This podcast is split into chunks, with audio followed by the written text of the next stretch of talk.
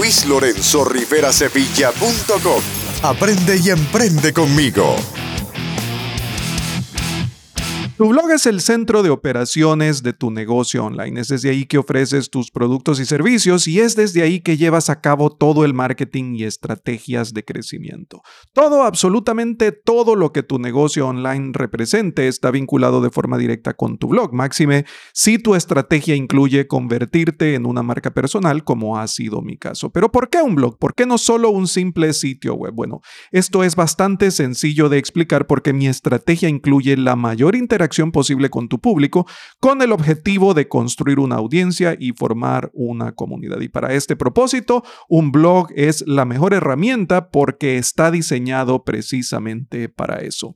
Hoy hablaremos sobre el quinto paso de mi metodología probada para la formación de negocios y la generación de ingresos online, que trata sobre la creación de tu blog profesional. Acompáñame, escucha el episodio y date cuenta cómo lograrlo y por qué es tan importante que lo hagas. Sin mayor preámbulo, iniciemos ya. ¿Sueñas con formar tu negocio en Internet? Trabajar y generar ingresos desde cualquier parte del mundo. Has llegado al lugar correcto. LuisLorenzoRiveraSevilla.com Emprendimiento, autoempleo, teletrabajo y negocios online. El podcast para aprender y emprender. Guías prácticas, consejos y cursos que te muestran cómo lograrlo. Y ahora, tu anfitrión, Luis Lorenzo Rivera Sevilla. Veamos entonces cuál es el concepto de un blog. ¿Qué es? Bueno, y es que su traducción literal viene siendo algo semejante a una bitácora. ¿Y por qué es importante una bitácora para el correcto funcionamiento de nuestra empresa digital, para seguir las estrategias de nuestro negocio en Internet? Bueno, es importante por dos factores. El primero de ellos es el marketing de contenidos, que es alimentar los motores de búsqueda con contenido relevante que figure ya como términos de búsqueda, como tendencias o como palabras clave que las personas encuentren encuentren activamente buscando en Internet. Esa es una estrategia de marketing de contenidos. El segundo factor es el orden cronológico porque la bitácora precisamente nos permite llevar a cabo eso. Nos permite hacer publicaciones relevantes en orden cronológico. ¿Y por qué es importante la cronología en todo esto? Porque eso también permite a los motores de búsqueda darse cuenta cuándo fue hecha cada una de las publicaciones y así posicionarnos mejor en los resultados de búsqueda.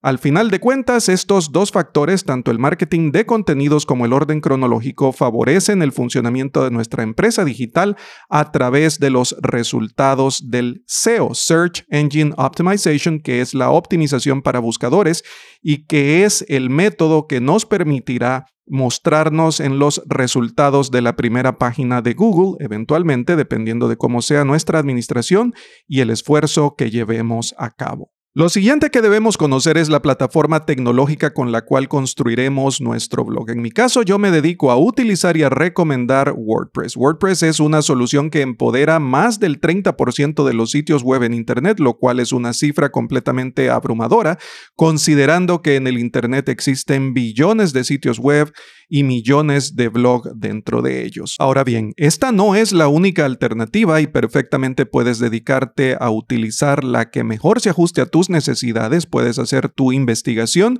y elegir la que mejor se te acomode. Eso sí, indistintamente de la plataforma que utilices, mi recomendación sigue siendo la elaboración de un blog precisamente por el factor social porque te permite llevar a cabo una interacción más cercana con tu público objetivo, con tus visitantes, con tus suscriptores y con tus clientes eventuales. Ahora que hemos aclarado los conceptos, que ya sabemos lo que es un blog, por qué es importante, qué papel juega dentro de la estrategia general de la formación de tu empresa digital, que ya sabemos que utilizaremos una plataforma tecnológica llamada WordPress para su construcción, entonces es tiempo de saber cuál es el concepto de un dominio web.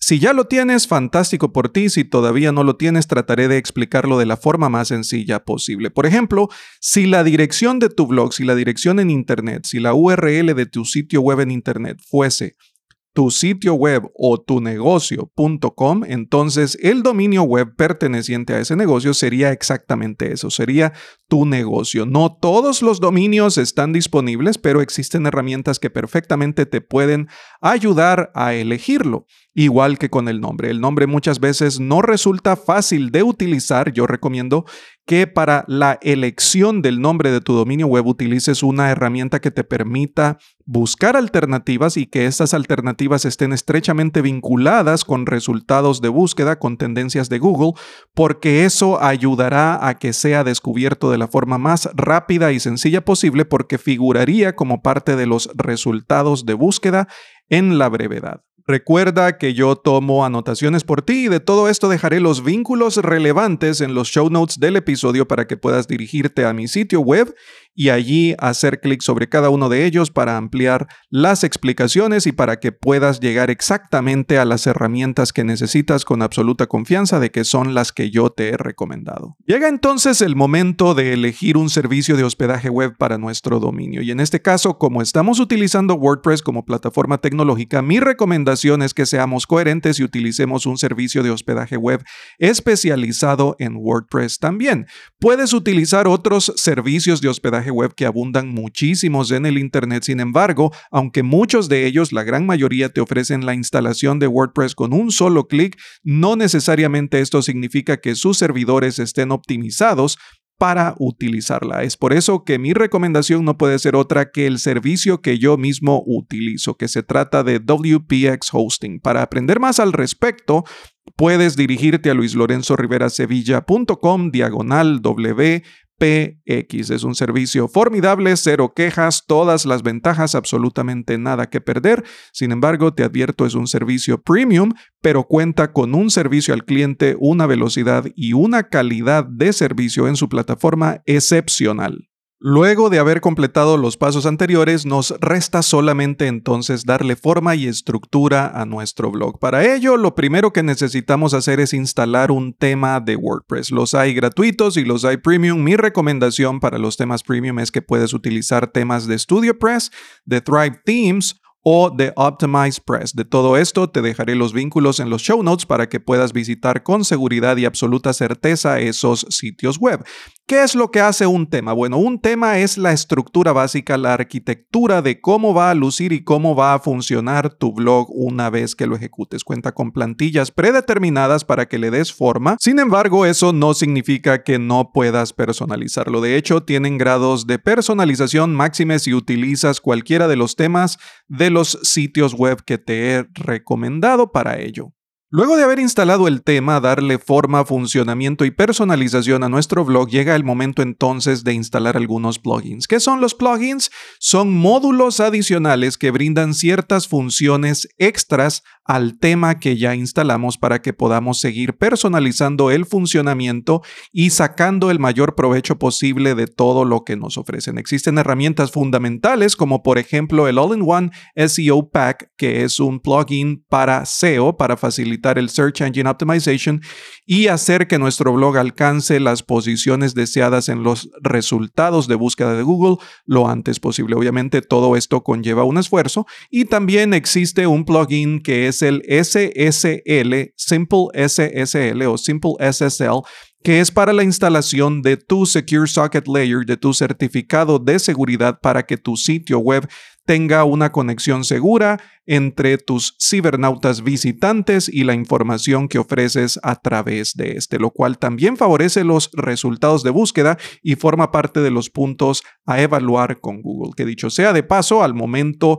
de instalar tu tema, debes darte cuenta por lo general así son, sin embargo, debes darte cuenta que tu tema funcione para sistemas móviles también y que sea perfectamente adaptable para que su visibilidad sea absoluta, tanto en Internet desde una computadora personal, una laptop, una tablet o un dispositivo móvil, un teléfono inteligente.